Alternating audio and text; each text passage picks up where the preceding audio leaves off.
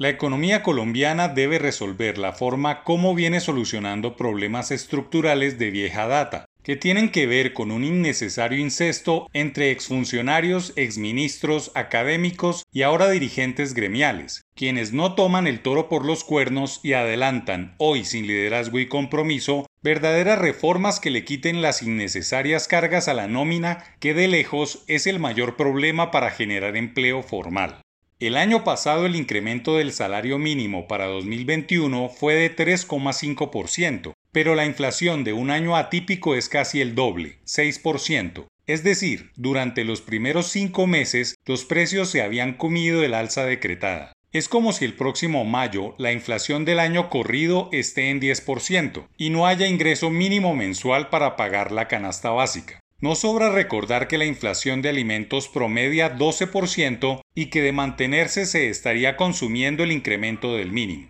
El primer fleco que deben resolver las autoridades económicas es adelantar la reforma laboral que masifique el trabajo por horas con todas las prestaciones sociales. Lo que va a suceder con el incremento del salario mínimo de más de 10% para ajustar un millón de pesos sin el subsidio a la conectividad es que muchos empleadores de emprendimientos rurales, tecnológicos y de servicios no van a contratar gente con ese salario porque simplemente no les da en sus modelos económicos o sus simples ingresos salariales. Los ministerios de Trabajo, Agro y Hacienda deberían redoblar gestiones ejecutivas para sacar esta iniciativa adelante. Nunca se avanza en estructurar un régimen laboral moderno en Colombia por ese incesto de exfuncionarios y gremios que se hacen despacio en las reformas, se alejan de nuevas ideas, no escuchan y no sacan adelante nada fundamental. No puede suceder que convoquen a otra misión consejo de asesores o de expertos para mirar cómo va a ser la reforma laboral íntimamente ligada al revolcón de las pensiones que debe darse en menos de 24 meses. Insistimos que un mínimo de un millón es necesario y justo con los más de 12 millones de colombianos que lo devengan, pero el resto de la clase media que gana más de dos o tres salarios mínimos, a la que igual le pega la inflación, le va a subir 6%, quitándole consumo, ahorro e inversión